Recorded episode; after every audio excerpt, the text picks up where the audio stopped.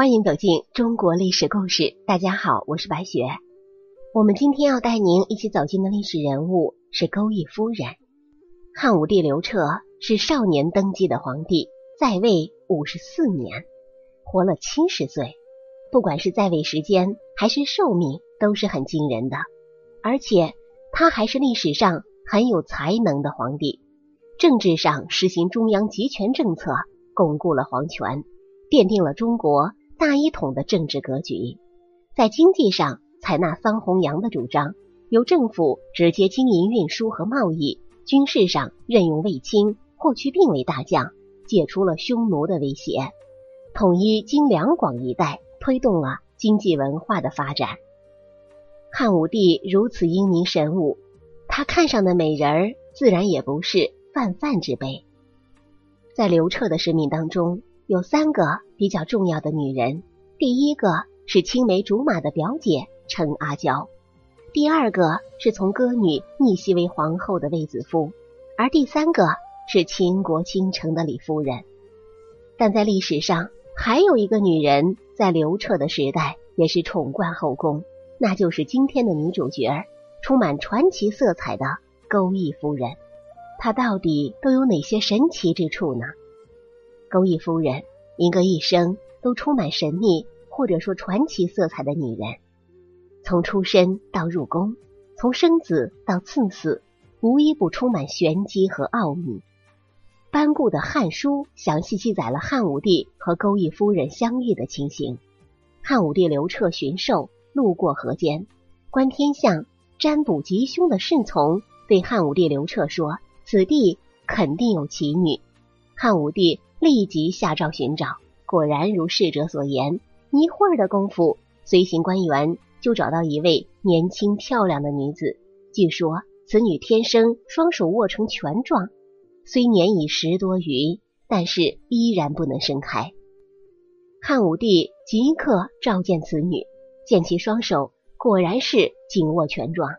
武帝伸出双手，将这女子的手轻轻一掰，少女的双手便被分开了，在手掌心还紧紧握着一只小玉钩。随后。武帝命人将此女扶入随行的摇车，将其带回皇宫，号为全夫人。这个女人便是赵氏。咱们以今天的眼光来看，这是一场非常成功的营销。先由望气者进行推销，说什么此地有奇女，必然引起汉武帝的好奇之心。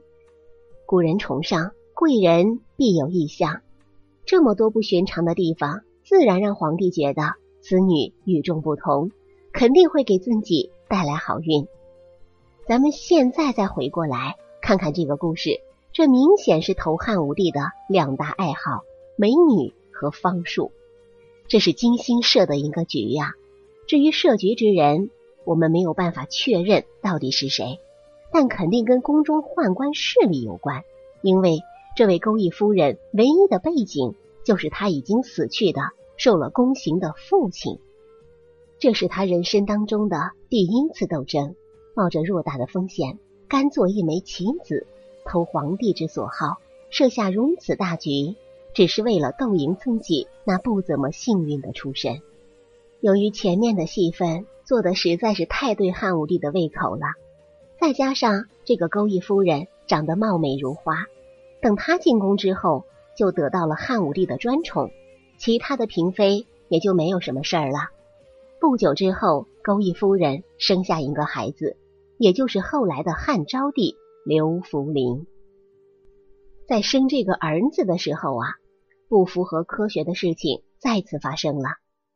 刘弗陵这个小朋友，估计是想跟传说中的三皇五帝里的唐尧一较高下，足足在母亲的肚子里。待了十四个月，才来到这个世界。这件违反人类科学的事情，只有几个可能：第一是真的是特殊情况，没有任何人动任何手脚；其二就是汉武帝的头上带了点绿色，这个也是有可能的。毕竟汉武帝的皇宫中不全部都是内官，还有其他的男人，比如说所谓的郎官。等到东汉时期，那位位面之子刘秀上台之后，皇宫才全部换成了宦官。不过啊，这个可能性也不是很大，毕竟这个世上能有几个人狗胆包天，敢给皇帝一片绿色？其三是勾弋夫人背后的政治势力，或者说是他的政治同盟者共同做的手脚，就像编造天生握拳的故事一样，这只是另一个成功的营销而已。在三四个月之前就造了一个已经怀孕的事，然后在三四个月内想方设法顺利的怀孕即可，即使怀不上，再造一个流产的假象就完了。在他的宦官同盟者的帮助下，这根本就不是事儿，风险不大，回报却异常之大。刚出生的小刘福林就被比作上古帝王唐尧，为此后的上位造足了势。所以，这是怀孕十四个月最大可能的真相。要知道，这个时候太子刘据还在，巫蛊之案还没有发生，这边就为刘福林的上位在做准备了，打基础。而且还成功了，这是他人生的第二次斗争。好在他又一次赢了，再一次改变了自己的命运。等到刘福林两岁左右的时候，巫蛊案发，小人江冲在太子的东宫挖到了同母人，太子被逼起兵造反，最终失败自杀。皇后卫子夫也被迫自杀，太子一脉。除了一个尚在襁褓中的刘病以外，全部被杀。逼反太子的除了江冲，还有一个宦官苏文。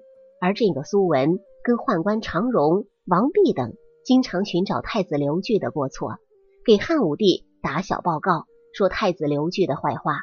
而在太子造反的过程当中，汉武帝曾派使者前去召太子，使者根本就没有去，直接回话说。太子反已成，欲斩臣，臣逃归。至此，父子反目，已无退路。那么问题又来了：苏文、常荣、王弼为什么莫名其妙的针对太子呢？江冲为什么一定要置太子于死地？太子东宫的墓人又是谁埋下的呢？使者谎报太子谋反已成，又是谁在背后指使？这一切的一切，都让人不得不怀疑那个一直跟宦官集团有着密切关系的最高利益获得者勾弋夫人。因为皇后一死，她就是后宫当之无愧的无冕之后，而他的儿子刘福林也有了继承大统的机会。这一次，在他的同盟者的努力之下，他又赢了。只是这一次胜利的代价是太子整个家族。太子刘据死后一至两年后，皇子刘福林被立为太子。勾弋夫人和他所代表的政治同盟的最高利益马上就要达成了，可是他却已经看不到了。当他的儿子坐上东宫之位的那天，就是他的死期之日。也许这个结果他是打死都没有料到的。命运在这个时候给他开了一个天大的玩笑。他为儿子赢得了一切，代价就是付出自己的生命。不知自杀前的他是否为这一切后悔过？母子阴阳隔离换来儿子君临天下，真的值得吗？讲到这里，很多人都问了：一直对他宠爱有加的汉武帝为何会如此绝情？原因其实很简单，就像汉武帝所说的那样：“主少母壮。”害怕其成为吕后第二，那么汉武帝为什么认为他一定会成为吕后第二呢？这要从汉武帝晚年的反思说起了。太子刘据死后，汉武帝陷入了深深的自责之中，他对自己的一生进行了深刻的反思，甚至发下了著名的轮台罪己诏。而我们根据《资治通鉴》的记载，汉武帝不仅对其治国理政方面，进行了深刻的反省，而且也对自己喜好方式、求神问仙的行为进行了反思。晚年的汉武帝已经深刻的认识到了所谓的方式的本质，而勾弋夫人的入宫及受宠，宦官经常诬告太子，太子刘据被逼造反，都跟自己相信所谓的方式有关。也许这位雄才大略的帝王。在心里已经对钩弋夫人起了疑心，先是费尽心思造那么大的事，耍手段入宫，并因此获得圣宠，生下了皇子，然后就是太子刘据被逼造反，以至于自尽，逼得自己只能从剩下的几个不成器的儿子里面选了一个最小的刘福林继承大位。也许他的心里在想，这个女人不简单呀。从进宫到儿子成为太子，短短几年时间，这个女人不显山不露水，就达到了人生的最高峰。勾弋夫人或者他背后的这股政治力量不得不防，那么该如何防呢？只能忍痛割爱，杀了他，免得以后成为吕后第二，殃及子孙。因此，勾弋夫人成为了史上唯一一个因为儿子被立为太子。而被杀的女人，而她的皇帝丈夫也成为历史上最绝情的渣男皇帝。咱们纵观勾弋夫人的一生，从入宫到生子，再到巫蛊案中若隐若现的身影，最后到刘弗陵被立为太子，自己又被赐死，这位看似弱小的女子，却在短短的几年时间里成了人生的最大赢家。然而，又在一瞬间。跌入谷底。从他那满含心机的入宫表演开始，到他被逼自尽，他的一生是政治的一生，是斗争的一生，是为权力不顾一切的一生。她不是什么弱女子，她是一个隐藏的玩弄权术的绝顶高手。只是啊，不知道在生命最后的那一刻，他的内心世界是否会问一句：这一切值得吗？这个问题就留给勾弋夫人自己吧。好了，朋友们，本期的故事到这里就结束了，感谢您的收听。喜欢的朋友欢迎点赞转发，也欢迎您评论留言。下期我们将带您走进婉容的故事。